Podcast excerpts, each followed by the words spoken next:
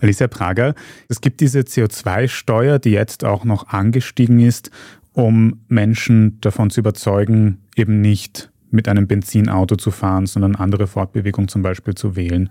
Aber wenn da jetzt ein CO2-Preis da ist, wenn es eine Steuer gibt auf CO2, dann muss da ja auch Geld reinkommen, das der Staat einnimmt. Was passiert mit diesem ganzen Geld?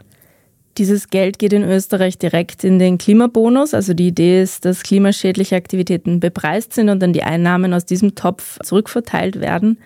Davon sollen dann Haushalte vor allem mit niedrigeren Einkommen profitieren. In der laufenden Periode im Herbst 2023 bis zum Frühjahr 2024 werden automatisch je Hauptwohnsitz zwischen 110 und 220 Euro pro Person überwiesen.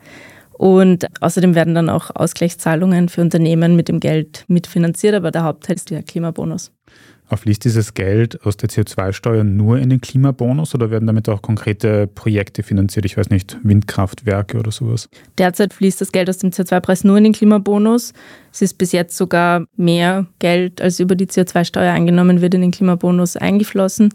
Das wird sich jetzt ein bisschen ändern, wahrscheinlich mit der Preiserhöhung. Da bin ich mir nicht sicher, wie die Verteilung dann ausschaut. Aber grundsätzlich funktioniert das System nahezu eins zu eins. Also CO2-Steuer wird eingenommen und das Geld wird dann über den CO2-Preis wieder zurückverteilt. Das heißt, es kann auch nicht so sein, dass da Geld eingenommen wird mit dieser CO2-Steuer und dass dann über Umwege vielleicht auch sogar wieder in klimaschädliche Projekte fließt, über ein anderes Steuerloch, das gestoppt wird oder sowas. Das sollte nicht passieren, habe ich noch nicht davon gehört zumindest.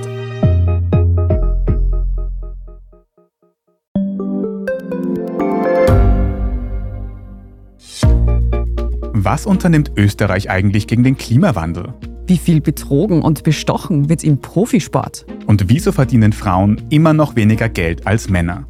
Ich bin Margit Ehrenhöfer. Ich bin Tobias Holub. Wir stellen die brennenden Fragen unserer Zeit. Und die Standardredaktion liefert Antworten.